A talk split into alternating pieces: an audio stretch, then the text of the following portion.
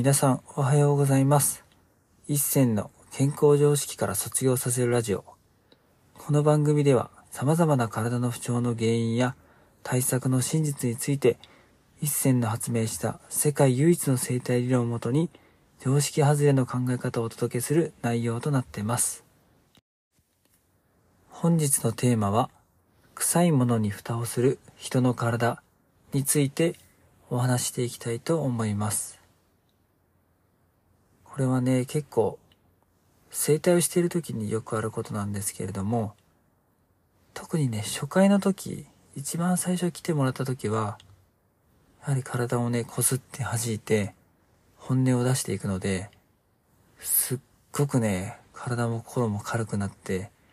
喜んで帰っていかれる方が本当に多いです。ただ、それってなんでそんな軽くなるかというと、今まで何十年も着ていた、こうピチピチの服というか、すごいね、こう窮屈な服をパッと一気に脱いだので、すごい爽快感に、爽快感をね、感じると思います。ただ、それを脱ぐってことは、やはり今まで押さえつけていた嫌な感情とか、今までね、なるべく、なるべくね、目を向けないようにしていた、そういうね、人からもらった嫌なストレスとかですね、いろんなものがね、やっぱり思い出していくってことが、やっぱり同時に起きてきます。なので、僕はよくね、その、体が怪我した時とかにあの炎症って言ってね、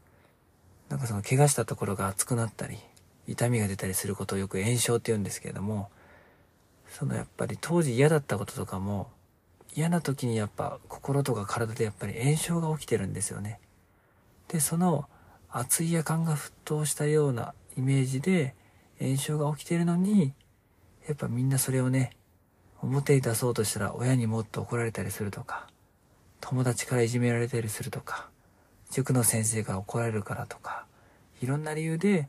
自分の感情とか思いとか、そういう行動をすごい抑え込んできた人たちが多いと思います。で、そうすると、それでぎゅーっと蓋を閉めても、やはりその夜間のね、熱をね、無理やり抑え込んでも、やっぱり何十年経っても、体はずっとその瞬間のことを覚えています。しかも、それが日々、追加でね、嫌なことが起きてくるわけなので、そうなってくると、追加で起きてくる分、前押さえつけていた力以上に、今起きてる嫌なこともね、どんどん押さえつけていかないといけないので、よりね、自分の体とか心が、やっぱ疲弊していきますね。ってなってくると、まあその蓋を取ることで、ああ、もう押さえつけなくていいんだとか解放していいんだってわかるからすごい楽にはなるんですけれども、その一方で、自分のね、今まで蓋をしてきた臭いものに、目を向けないといけないね、時期が来てしまうので、その臭いものを、まあ、どんだけ外に出せるかっていうところが、やはりポイントになってくると思います。で、その臭いものなんですけれども、それがやっぱ人入りされて嫌だったこととか、自分がね、過去親からされてきたストレスとか、そういったものをね、やっぱりちゃんとクリアしていかないと、同じことがね、絶対世の中で起きてくるので、まあ僕だったらね、一番わかりやすいのが、やはりね、母と姉がしょっちゅう家で喧嘩してて、特に僕の場合は、母親に本音が言えなかったですね。ってなると、やはり女性には本音が言えないんだとか、自分のね、思ってることはどうせ伝わらないんだっていう、やっぱ思い込みで生きてて、だから当時付き合ってた彼女とか、僕がね、やりたいことをやろうとすると、すごいね、邪魔をしてくるというか、そういうのがよく起きてました。だからね、面白い話で、僕がね、25歳ぐらいの時付き合ってた彼女は、言語聴覚士の方だったんですけれども、僕がね、彼女と一緒いる時は、まあ、僕も起業をする前だったんで、やっぱ勉強したいわけじゃないですか。そしたら、いやいや、私といる時は勉強しないでって言って。だから彼女がいる時ね、自分が学びたい本とか、教科書は全くね、開けなかったんですよね。だからその時に、なんか身についた能力かもしれないんですけれども、彼女がね、トイレに行く10秒から20秒の間に、やりたい勉強をババッとこう瞬間的に覚えるってことを、その時身につけたので、まあ、今、ね、その僕は臭いものに蓋をしてきた人生から、まあ蓋を開けて、まあ半ばね、28の時に胃に穴が開いて、臭いものの蓋を強制的に破壊されたというか、それでやっぱり本音を出すこととか、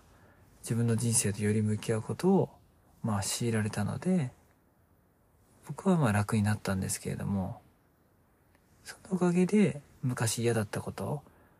そうやってね、瞬間的に勉強しないといけないぐらい邪魔されてたこととか、母親がね、何をするにしても僕の行動を制限することとか、まあ姉もね、結局僕がうまくいくたびに嫉妬してきたりとか、そういうことも全部本当は嫌だったんですけれども、そういうことに関して、やはり臭いものが全部出ていくと、ああ、これも意味あることだったんだとか、自分のね、本音を出させるための嫌なイベントだったんだっていうふうに、まあ、気づけることができました。なので、まあ皆さんもね、今まで嫌だったこととか、苦しかったこととか、辛いこととかもたくさんあると思います。で、僕のね、このラジオとか聞いていく中で、ああ、こういうことも嫌だったなって思い出すことがあると思います。で、そういったことを誰か友達に聞いてもらったり、家族に聞いてもらったり、メモにね、書いたりして捨てたり、まあ、はたまたね、このポッドキャストをね、コメントに書いてもらったりとか、もうどんな形でもいいので、とにかく嫌だったこと、過去辛かったこと、苦しかったことを発散していった方がいいと思います。脳みそっていうのはね、基本的に経験したことって結構すぐ忘れちゃうんですけども、もう体は本当にしつこく全部覚えてるので、だからね、体に残ってるそういう嫌な記憶とかは、まあ、蓋をしてきた人生だったと思うんですけれども、今からは、これを聞いてからは、なるべく蓋をせずにどんどん出していけばいくほど、本当に楽になるし、もう本音をね、出すだけでも、肩こりとか腰痛とか、胃の不調、ね、いろんな難病の方とかも、そこら辺はやっぱりちゃんと解決していないので、やはり完全にね、体が回復するってことは難しいと思う人が多かったので、ぜひね、根本的な人間のね、原点は赤ちゃんなので、赤ちゃんらしく嫌なことはやらない、好きなことだけやるっていうのを少しでも徹底できたら本当に楽になると思います。もう赤ちゃんこそね、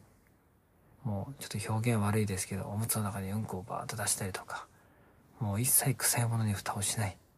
嫌だったら嫌で泣きまくる。でもそれが僕たちは基本設定で、デフォルトで生まれてきてるので、僕も整体しか結局できないんですよ。こうやってね、喋って一斉さんすごいですねって言われますけど、整体しか本当にできないので、整体以外は本当に皆さんに頼らせてもらって助けてもらってます。でもその生き方を選んだおかげで僕も生態がうまくいっているので、ぜひね、皆さんも私が赤ちゃんだったらどう動くかなっていう思いで動かれてみると、臭いものに蓋をしない人生になるので、もっと生きやすくなるんじゃないかなというふうに思います。本日も最後まで聞いていただきありがとうございました。もし面白かったら、ポッドキャストの登録とコメントなどもいただけると、すっごく励みになります。お知り合いの方にも、このラジオをシェアしていただけると、すっごく嬉しいです。皆さんにとって健康で楽しい一日になりますように。